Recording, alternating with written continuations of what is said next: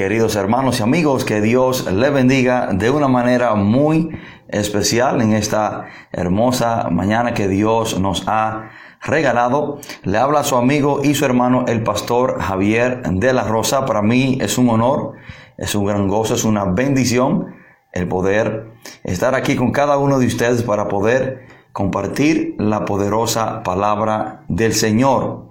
Y Hoy, hermano, como todos los sábados, tenemos una enseñanza muy importante, la cual si le prestamos atención, seremos grandemente bendecidos.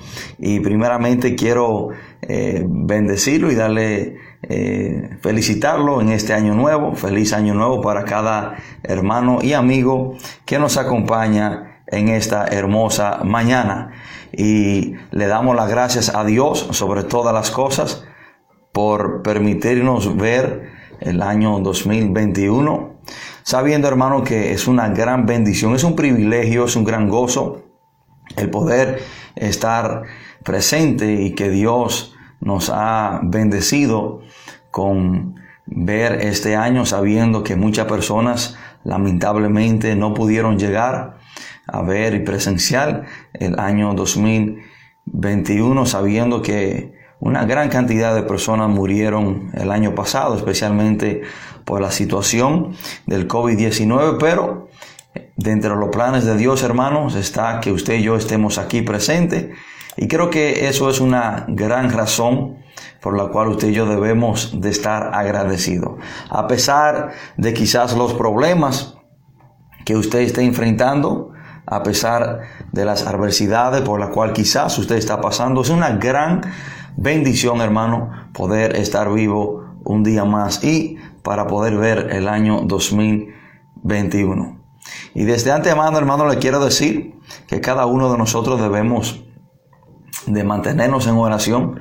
Nosotros debemos de estar, hermanos, más cerca de Dios que nunca, sabiendo que quizás las cosas puedan empeorar en estos tiempos venideros y Debemos de estar firmes, hermano, de que no importa lo que pase, no importa lo que el Señor permita, nosotros debemos de serle fiel sobre todas las cosas. Y como dice Apocalipsis 2.10, que debemos de ser fiel hasta la muerte. Amén.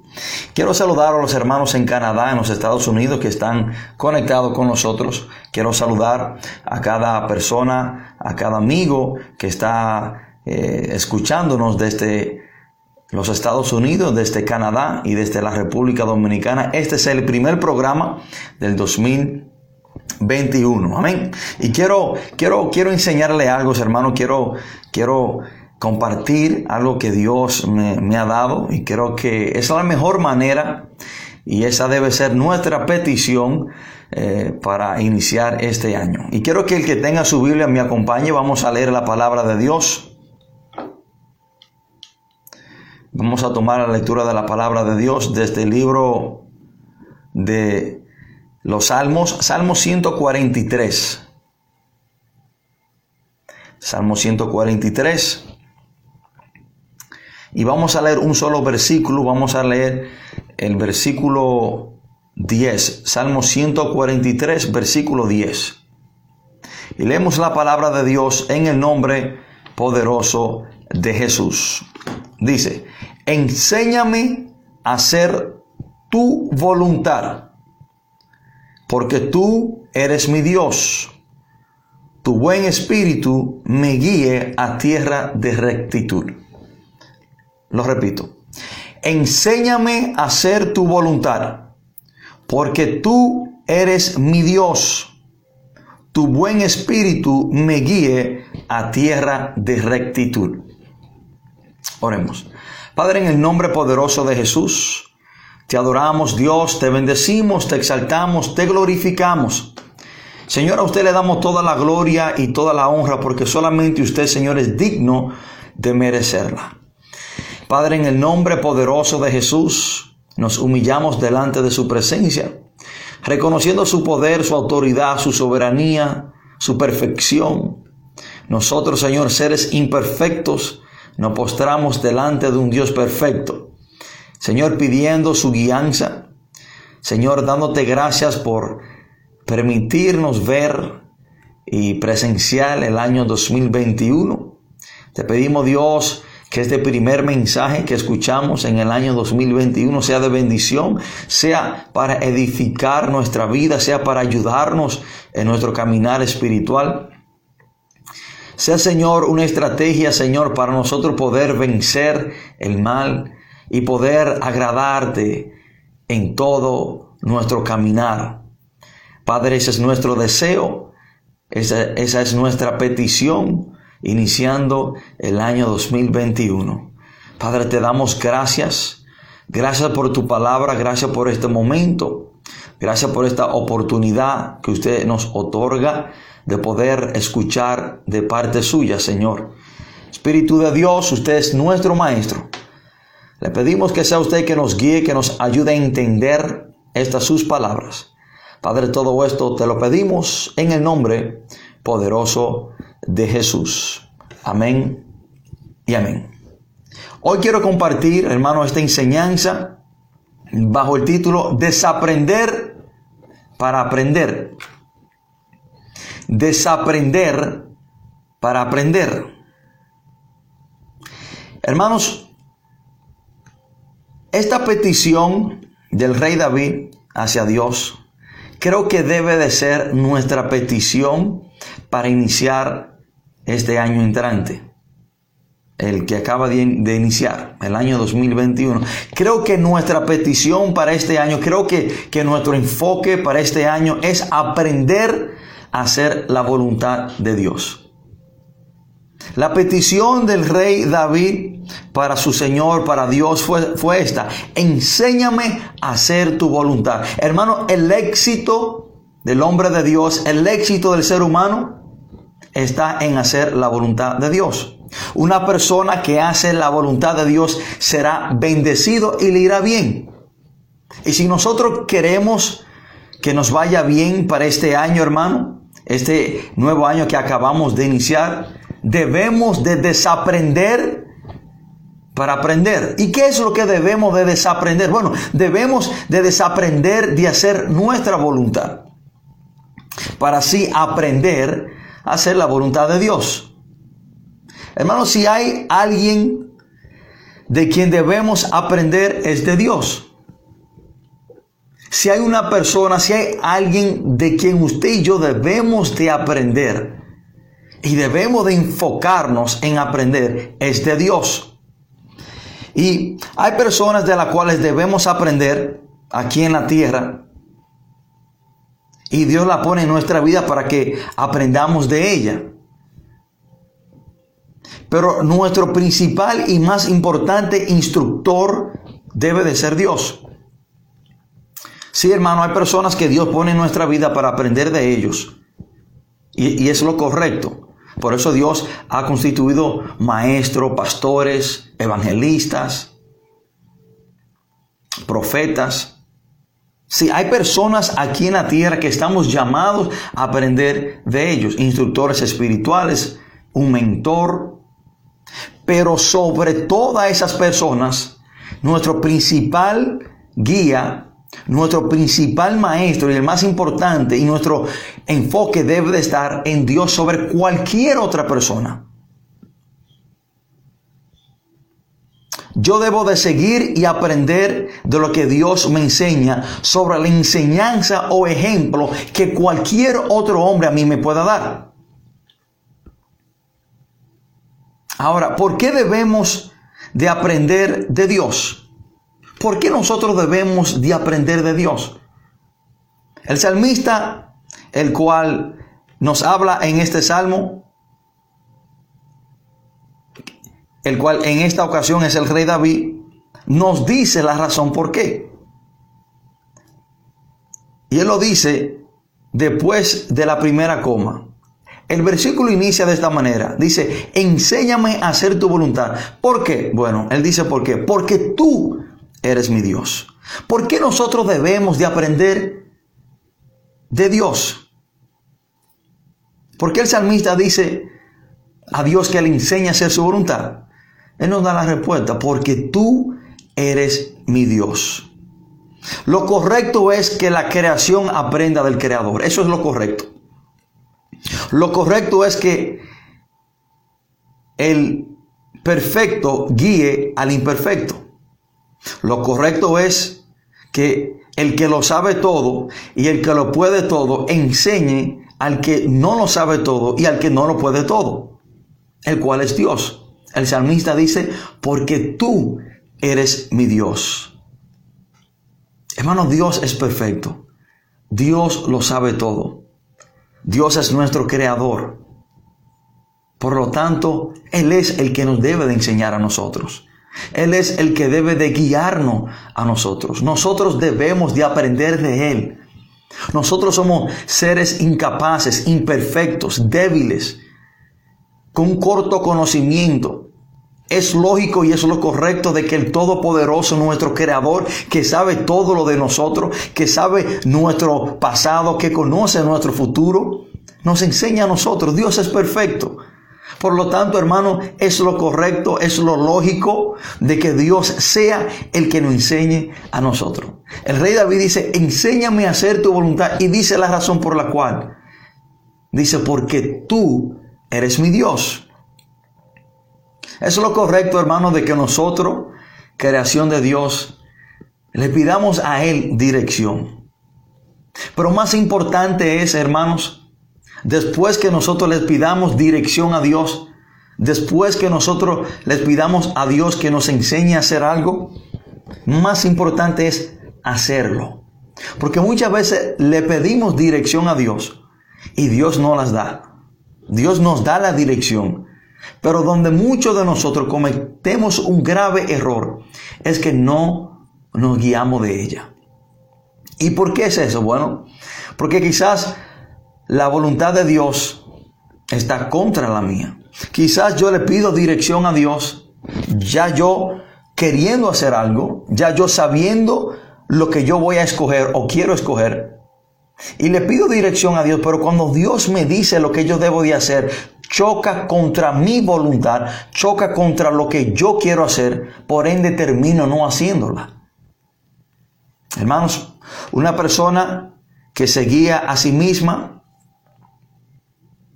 una persona que, que se guía por sí misma es porque en su entender, él sabe lo que está haciendo.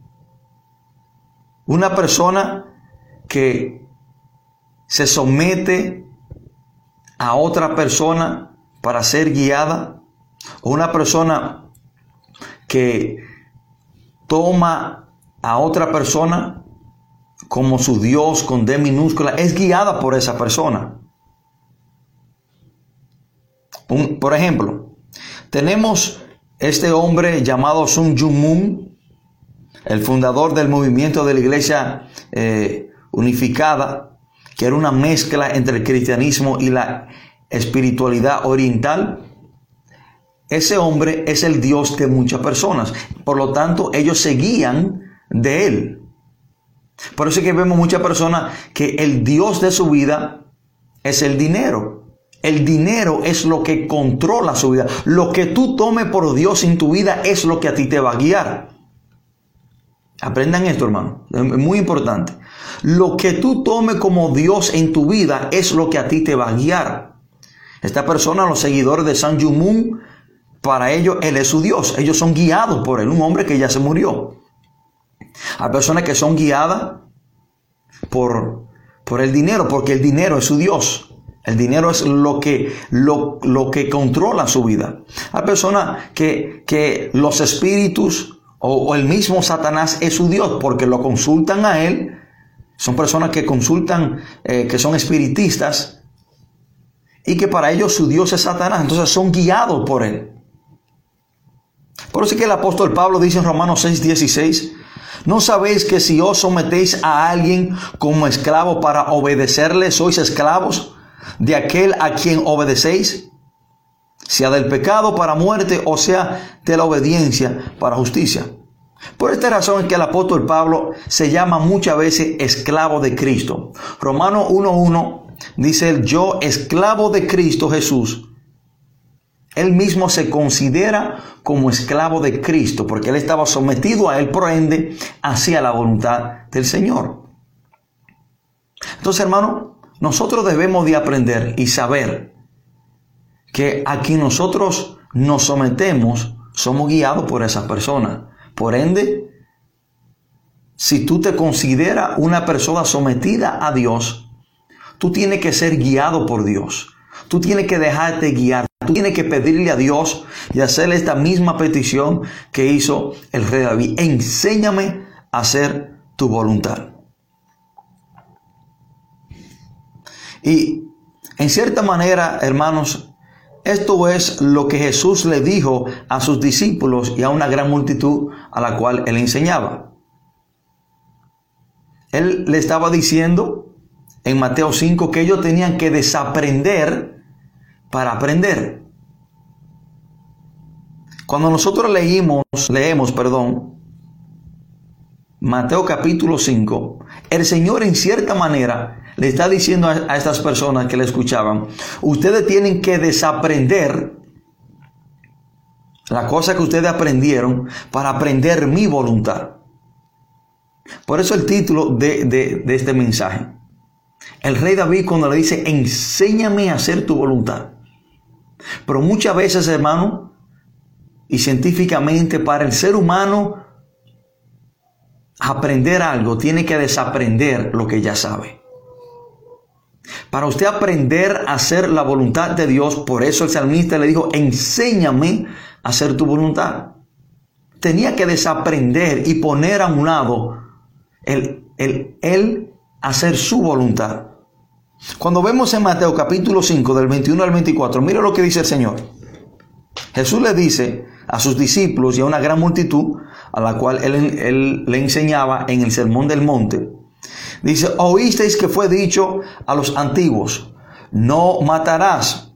Y cualquiera que matare será culpable de juicio. Pero yo os digo que cualquiera que se enoje contra su hermano será culpable de juicio. Y cualquiera que diga necio a su hermano será culpable ante el concilio.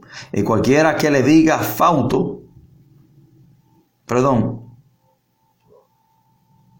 fauto, sí, quedará expuesto al infierno de fuego. Por tanto, si traes tu ofrenda al altar y allí te acuerdas de que tu hermano tiene algo contra ti, deja allí tu ofrenda delante del altar y anda, reconcíliate primero con tu hermano y entonces ven y presenta tu ofrenda.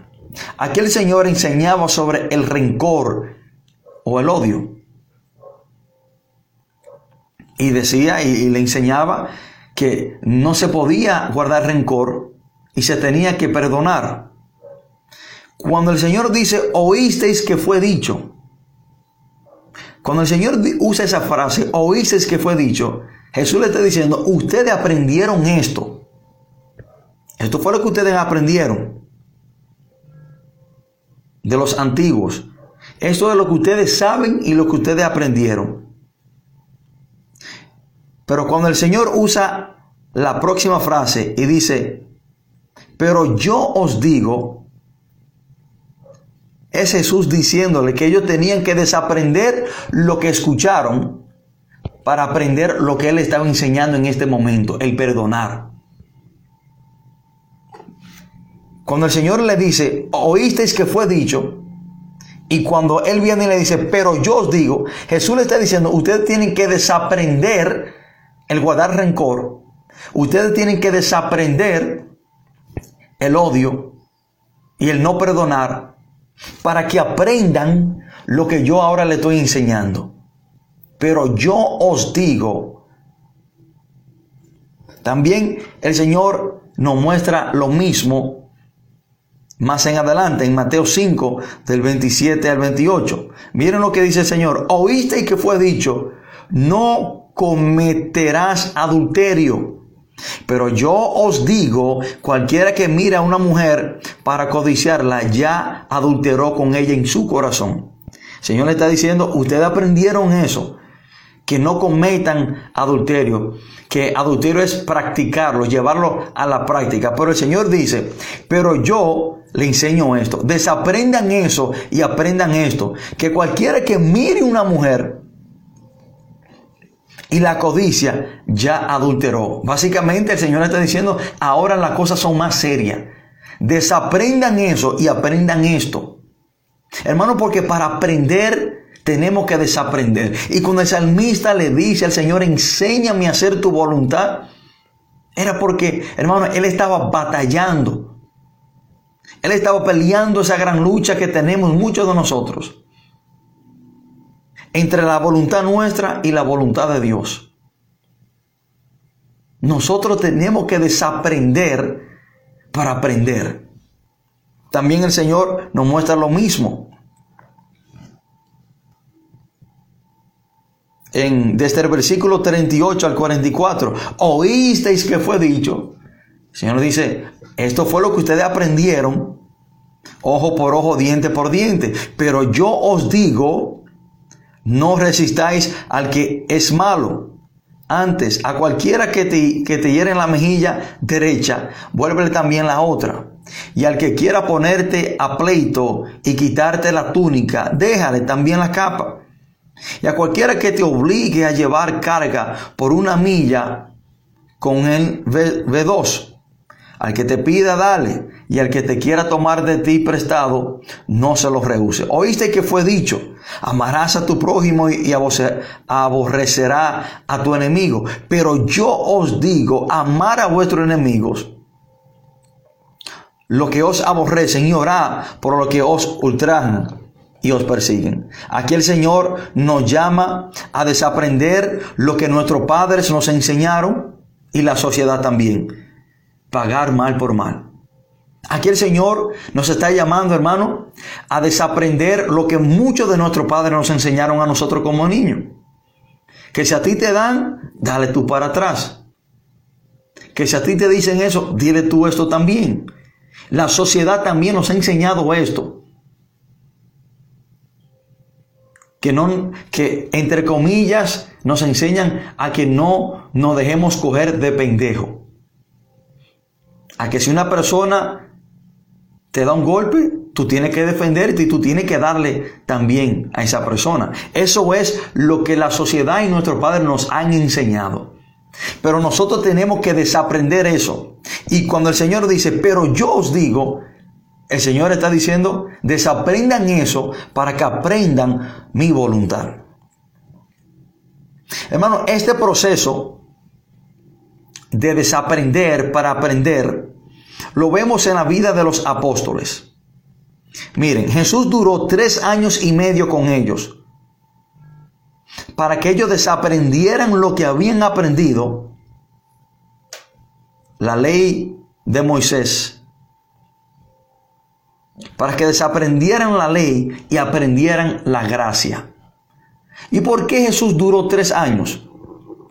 Bueno, los científicos dicen que para una persona desaprender algo y aprender algo nuevo, precisamente se toma alrededor de tres años. Miren la perfección de Dios, hermano.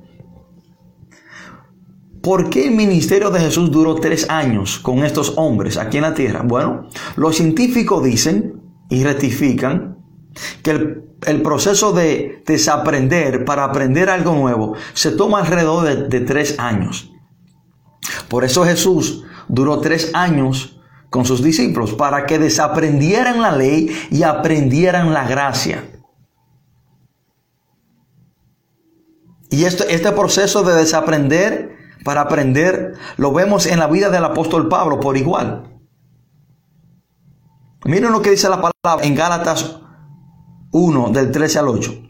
Porque ya habéis oído acerca de mi conducta en otro tiempo, en el judaísmo, que perseguía sobremanera a la iglesia de Dios y la asolaba.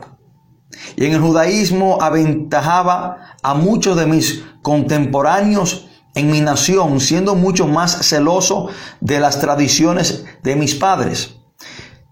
Pero cuando agradó a Dios que me apartó desde el vientre de mi madre y me llamó por su gracia, revelar a su Hijo en mí para que yo le predicase entre los gentiles, no consulté enseguida con carne y sangre, ni subí a Jerusalén a los que eran apóstoles antes que yo, sino que fui a Arabia y volví de nuevo a Damasco. Después, pasado tres años, subí a Jerusalén para ver a Pedro y permanecí con él 15 días.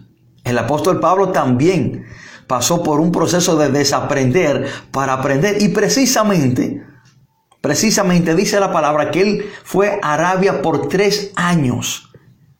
Jesús duró tres años con sus discípulos, los apóstoles. ¿Para qué? Para que desaprendieran la ley y aprendieran la gracia. Pablo por igual, porque él no pudo estar con el Señor en persona. Dice la palabra que fue a Arabia por tres años. ¿Y por qué el apóstol Pablo fue a Arabia y específicamente también por tres años? Bueno, vemos la perfección de Dios, hermano, que los científicos dicen que el proceso para desaprender algo y aprender algo nuevo toma alrededor de tres años.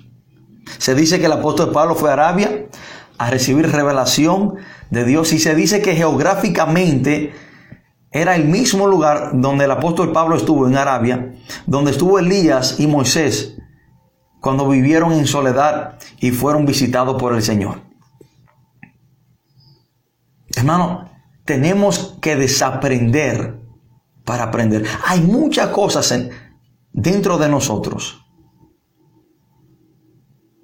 que nosotros tenemos que desaprender. Y entre ellas, la más importante es que debemos de aprender a hacer la voluntad de Dios. Pero antes de nosotros aprender a hacer la voluntad de Dios, tenemos que desaprender y despojarnos de hacer nuestra propia voluntad. Por esta razón el salmista dice, enséñame a hacer tu voluntad. Enséñame a hacer tu voluntad. Y vamos a entrar en esa parte. ¿Por qué David le dice al Señor que le enseñe a hacer su voluntad? Y vamos a, vamos a, a ver esa parte después de esta pausa musical. Por favor de quedarse en sintonía mientras escuchamos esta hermosa alabanza.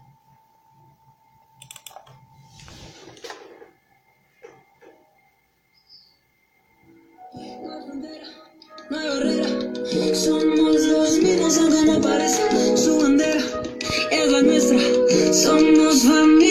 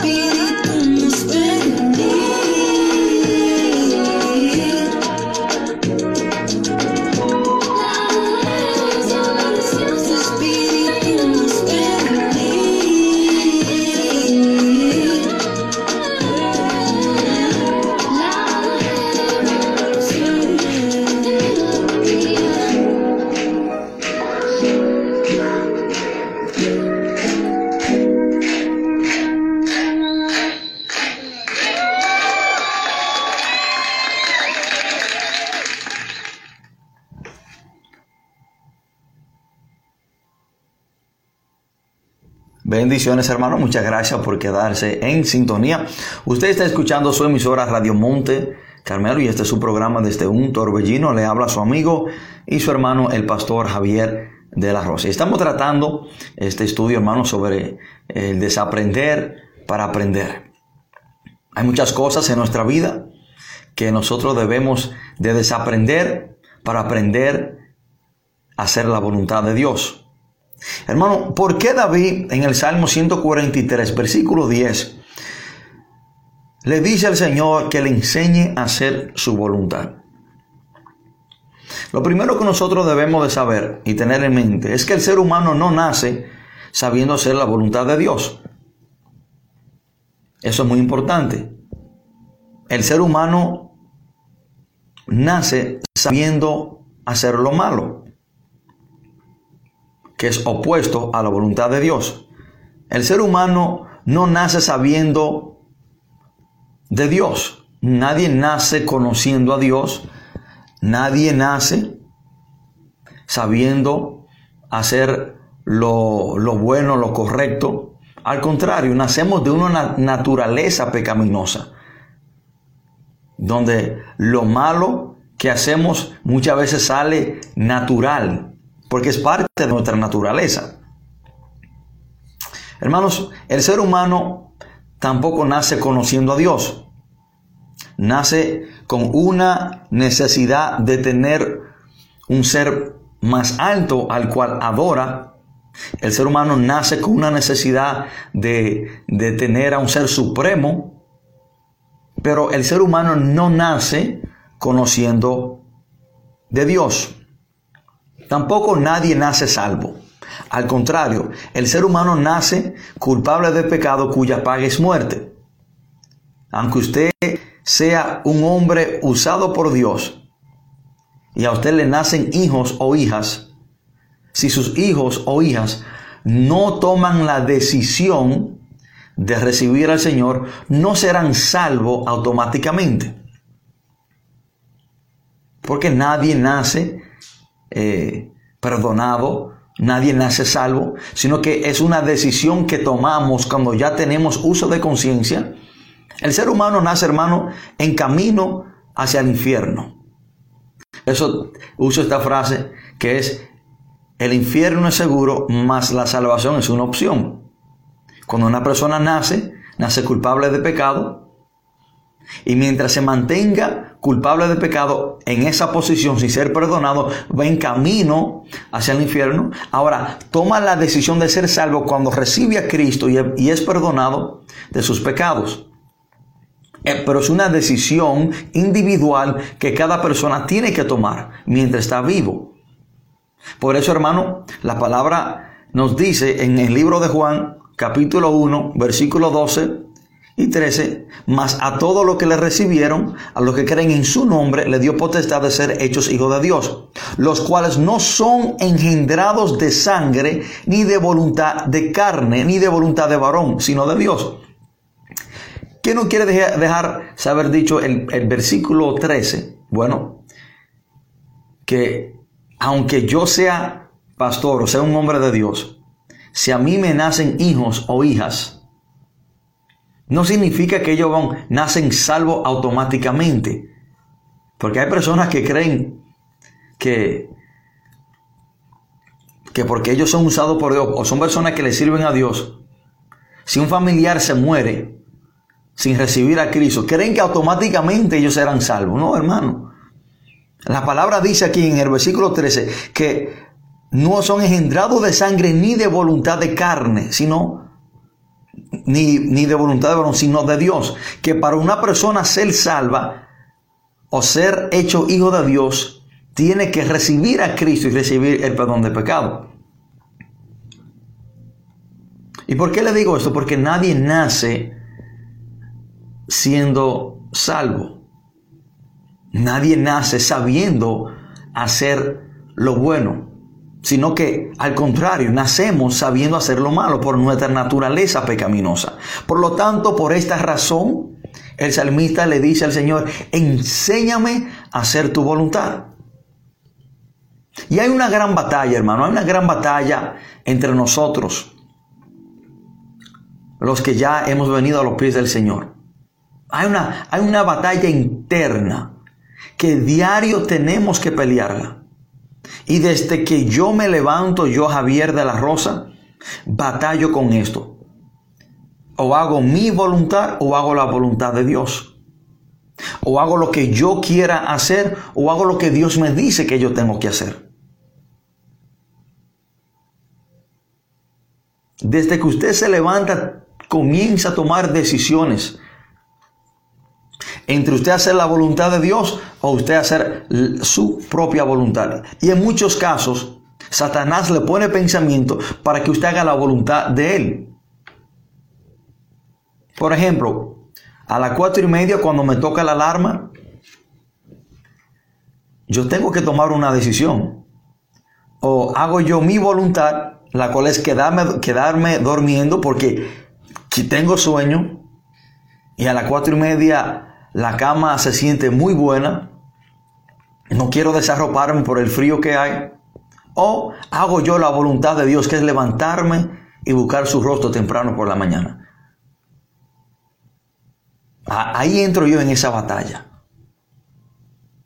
Hermano, nosotros tenemos que desaprender para aprender.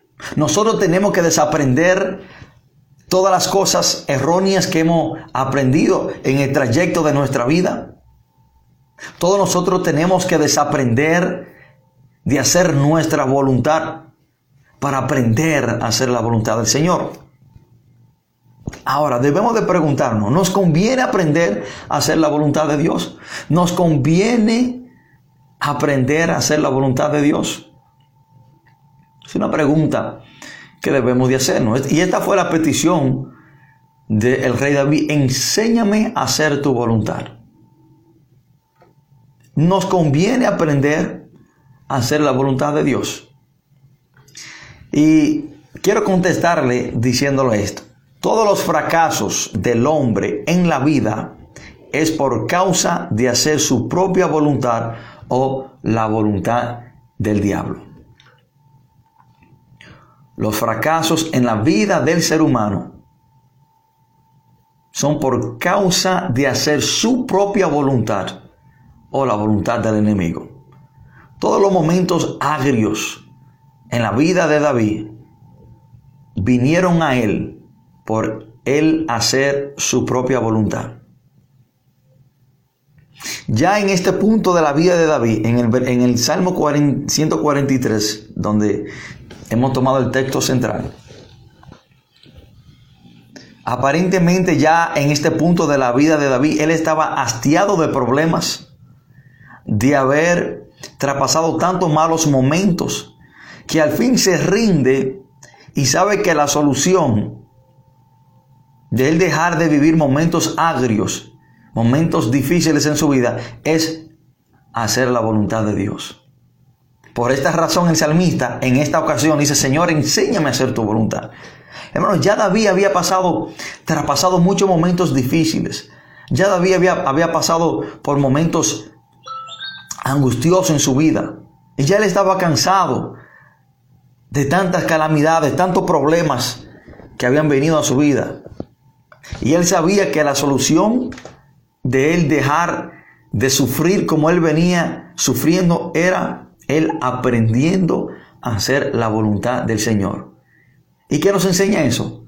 Que Él antes, en muchas situaciones, hizo su voluntad. Por eso le fue mal. David se hubiese librado del proceso que él tuvo que traspasar cuando vio a Betsabé y hizo su voluntad, se acostó con ella. David, hermano, hubiese, se hubiese librado de pasar el proceso de ver a, a uno de sus hijos violar a su propia media hermana. David se hubiese librado de ver a uno de sus hermanos matar a otro de sus hermanos, de Absalón, matar a Amón.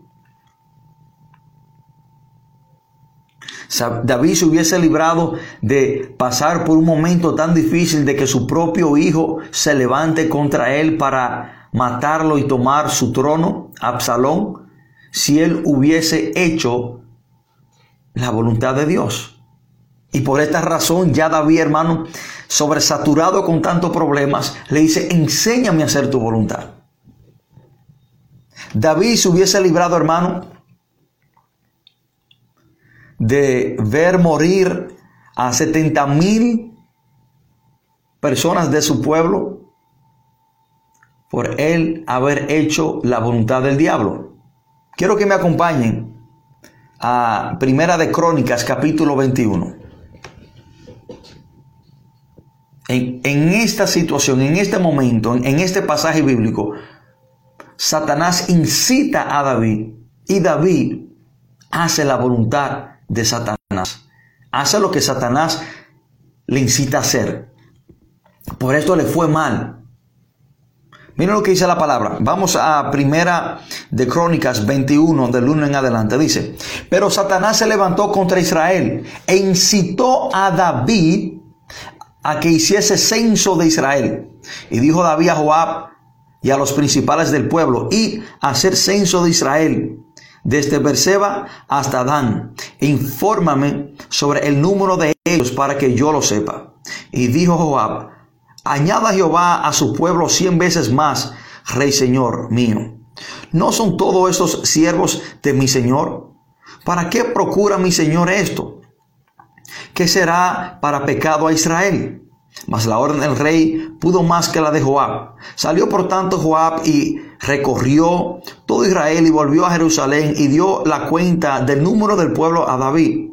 Y habían en todo Israel un millón cien mil que sacaban espada y de Judá cuatrocientos setenta mil hombres que sacaban espada. Entre estos no fueron contados los levitas ni los hijos de Benjamín, porque la orden del rey era abominable a Joab. Asimismo, esto desagradó a Dios e hirió a Israel. Entonces David, entonces David dijo, entonces dijo David a Dios, he pecado grandemente al hacer esto. Te ruego que quites la iniquidad de tu siervo, porque he hecho muy locamente. Y habló Jehová a Gad, vidente de David, diciendo, ve y habla a David y dile, así ha dicho Jehová, tres cosas te propongo, escoge de ellas una que yo haga contigo. Y viendo Gad a David, le dijo, así ha dicho Jehová, escoge para ti o tres años de hambre por tres meses ser derrotado delante de tus enemigos con la espada de tus adversarios, o por tres días la espada de Jehová, esto es la peste en la tierra, y que el ángel de Jehová haga destrucción en todos los términos de Israel. Mira pues que responderé al que me ha enviado. Entonces David dijo a Gad, estoy en grande angustia Ruego que yo caiga en la mano de Jehová, porque sus misericordias son muchas en extremo, pero que no caiga en mano de hombres. Así Jehová envió una peste en Israel y murieron de Israel setenta mil hombres. Dice la palabra que el diablo incitó a David a hacer esto. David en esta ocasión hizo la voluntad de Satanás, por lo cual conllevó a sufrir al él ver 70 mil de sus hombres y el ángel de Jehová descender y herir a todas estas personas.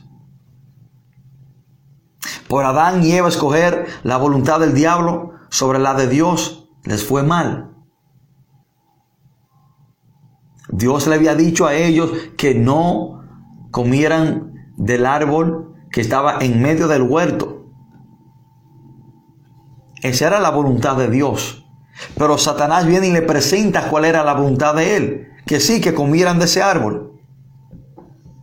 Por ende comieron, hicieron la voluntad de Satanás y le fue mal. Hermano, nosotros no podemos pasar por alto que cuando nosotros hacemos nuestra voluntad o cuando nosotros hacemos la voluntad del enemigo, nos va a ir mal. Vamos a lamentar, vamos a sufrir, vamos a llorar. Por eso nosotros tenemos que desaprender en hacer nuestra voluntad y aprender a hacer la voluntad de Dios. Tenemos que pasar por ese proceso de desaprendizaje para aprender a hacer la voluntad de Dios. Y nos toca preguntarnos, ¿puede el hombre hacer la voluntad de Dios? ¿Tiene el hombre la capacidad? ¿Tiene el hombre la autoridad? ¿Tiene el hombre el poder para hacer la voluntad de Dios? Sí, hermano, la tenemos. Pero solamente la persona que le haya entregado su vida a Jesucristo, solamente la persona que haya recibido a Cristo como su Señor y Salvador, tiene el poder, tiene eh, la el dominio propio, tiene, hermano, la facultad para hacer la voluntad de Dios. Aparte de eso, al hombre se le hace muy difícil y casi imposible hacer la voluntad de Dios cuando no ha recibido a Jesucristo como su Señor y Salvador. Miren lo que dice Efesios 1.13.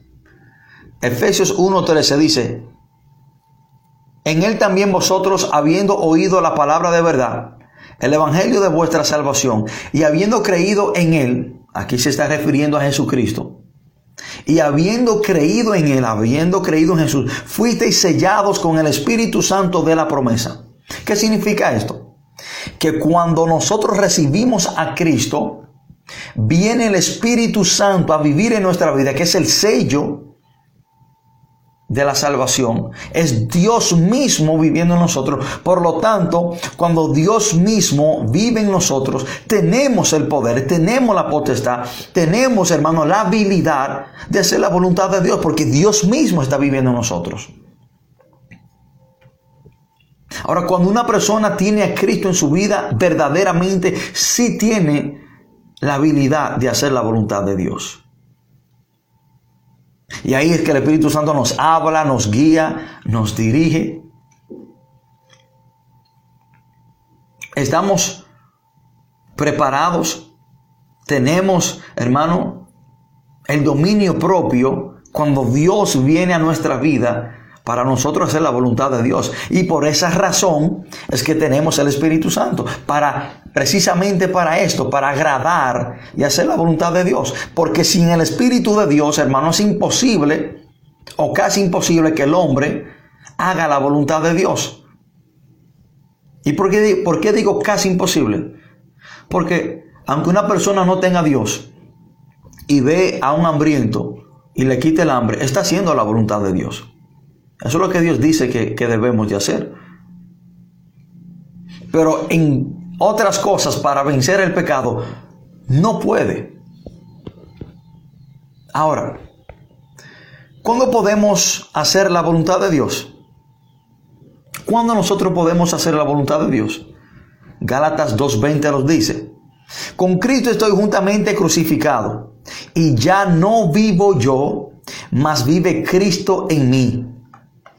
Y lo que ahora vivo en la carne, lo vivo en la fe del Hijo de Dios, el cual me amó y se entregó a sí mismo por mí. ¿Cuándo es que nosotros podemos hacer la voluntad de Dios? Bueno, es lo que dice el apóstol Pablo. Ya no vivo yo, mas vive Cristo en mí. Cuando Cristo en realidad, cuando usted en realidad ha recibido a Jesucristo como su Señor y Salvador, ya no vive usted, lo que significa que ya usted no hace lo que usted quiere, ya usted murió. El viejo hombre muere. Y si está muerto, no puede tomar decisiones. Pero porque el viejo hombre en muchas personas no ha muerto, el viejo hombre es el que decide y toma decisiones en la vida de muchas personas. El apóstol Pablo dice, y ya no vivo yo, más vive Cristo en mí. Ahora, cuando Cristo vive en nosotros, vamos a hacer la voluntad de Dios. Cuando Cristo vive en nosotros, vamos a tener el dominio propio para decirle no al diablo y sí a Cristo. Hermanos, nosotros para este año entrante debemos de pedirle esto al Señor. Enséñame a hacer tu voluntad. Señor, ¿cómo te agrado? Señor, cuando se me presentan decisiones difíciles donde no sé qué hacer, enséñame a hacer tu voluntad. Solo haciendo la voluntad de Dios en nuestra vida nos irá bien. Tenemos que desaprender las cosas que nos enseñaron nuestro Padre. Tenemos que desaprender las cosas que quizás nosotros hemos aprendido.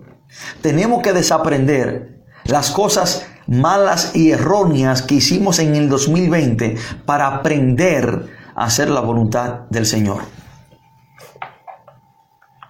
Hermano, porque para aprender hay que desaprender.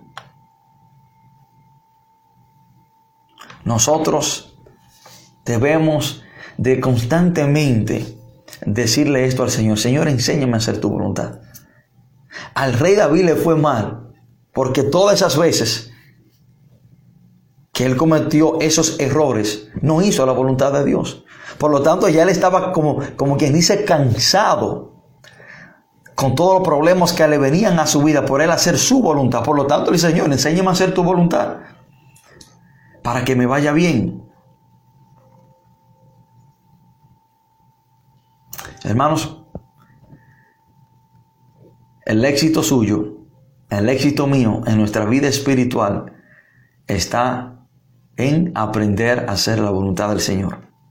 A usted y a mí nos irá bien en el año 2021 solo haciendo la voluntad de Dios. Hay muchas personas, hermanos, que iniciando este año hacen un sinnúmero de ritos para que le vaya bien se ponen ropa nueva, eh, quizás hacen pacto con algunos espíritus, se santiguan, hacen un sinnúmero de cosas, le piden a diferentes deidades, un sinnúmero de, de, de estrategias para que entre comillas le vaya bien este año. Y lo único que usted tiene que hacer para que a usted le vaya bien en este año es hacer la voluntad de Dios. Hermano, aunque todo esté oscuro alrededor suyo, si usted hace la voluntad de Dios, usted estará confiado que si Dios lo ha permitido, por algo Él lo ha hecho. Nuestro éxito está en esta petición que hizo el rey David a Dios. Enséñame a hacer tu voluntad, porque tú eres mi Dios. Amén. Hermano, que Dios le bendiga que Dios le guarde de una manera muy especial.